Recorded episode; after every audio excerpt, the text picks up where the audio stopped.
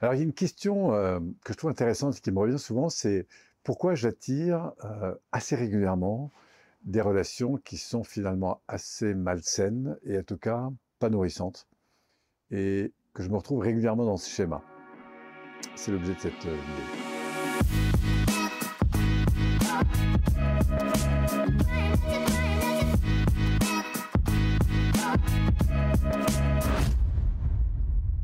Alors, quand il y a répétition, euh, et que je me retrouve notamment dans des relations qui sont compliquées, que ce soit parce que je trouve toujours un conjoint avec qui ça finit par être compliqué, parce que dans mon travail, j'ai toujours des interactions euh, avec des personnes avec qui c'est compliqué, parce que dans ma famille, euh, c'est un peu la même chose, donc je retrouve souvent des, des situations de tension qui se répètent.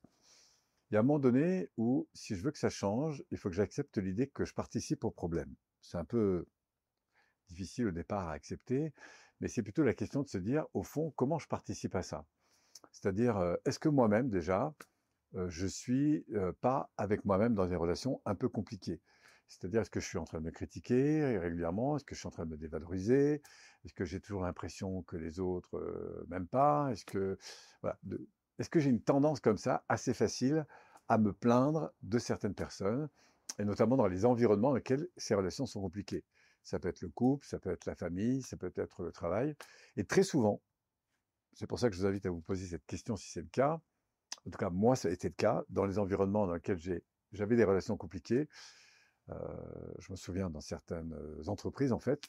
En fait, j'avais des relations compliquées parce que dans mon système nerveux, je situais les personnes comme des personnes qui étaient un peu compliquées. Donc du coup, euh, mais moi-même, en fait, j'étais exactement dans la même histoire avec avec eux, en fait. Et je me vois aussi dans ma, famille, parfois c'est moins arrivé dans ma famille, parce que j'ai plutôt d'assez bons rapports euh, avec euh, ma famille. Mais euh, par contre, ça a pu se passer dans différents contextes, parfois sociaux comme ça. Et je me souviens par exemple d'une époque où j'ai vécu dans des quartiers un peu compliqués. Et bah, très souvent, il, arrivait qu'avec les personnes qui étaient autour de moi, il y avait des relations qui étaient compliquées.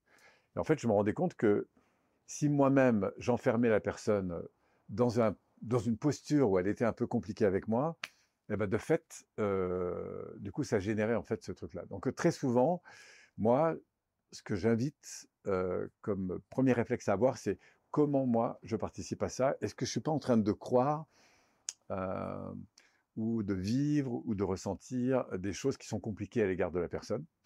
Et du coup, eh bien, à un niveau souvent inconscient, eh ben, je m'en rends pas compte, mais dans mon attitude, il y a évidemment des propos, des comportements, des, modalités relationnelles qui font que ce problème, du coup, se, régénère. Par exemple, dans les couples. Si on prend des personnes comme ça qui, qui démarrent une relation, et puis ça part de travers, ça revient, hop, et puis ça recommence. Donc on change de personne, mais la réalité, c'est que en trouvant une autre personne, on fonctionne de la même façon. Eh ben, qu'est-ce qui se passe? C'est qu'on recrée le problème ailleurs. Donc c'est là où ça devient intéressant de s'interroger sur comment moi j'ai participé à ce problème. Et en tout cas, ce qui est sûr, c'est que si vous voulez que ça perdure, la meilleure chose à faire, c'est euh, de mettre toute la responsabilité sur l'environnement. Les parents qui m'écoutent pas, mon conjoint qui va jamais, etc. Et donc, plus vous êtes là-dedans, en fait, plus le problème persiste.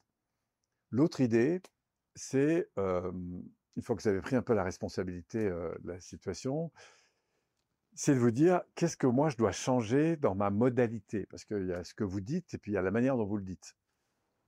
Et parfois, dans cette modalité, bah, vous vous rendez pas compte que vous êtes, euh, vous êtes un peu, ah, vous êtes un peu euh, en suradaptation avec la personne. C'est-à-dire que la, personne euh, vous convient pas, par exemple, il y a des choses qui vous conviennent pas, et puis bah, au lieu de vous honorer à ce moment-là et d'exprimer positivement et constructivement les choses, bah, vous dites rien, vous vous suradaptez, et puis au bout d'un moment, vous réagissez, donc l'autre comprend pas, et puis du coup, bah, vous vous suradaptez à nouveau, et puis vous recommencez, etc. Donc, on voit que, en fait, pour évoluer, il faut absolument descendre plus profondément dans qu'est-ce qui est vraiment important pour vous, et à partir de là aussi, d'apprendre à donner à l'autre aussi une place qui est la sienne, parce que la personne qui est en face de vous, elle a aussi le droit de pas avoir les mêmes points de vue.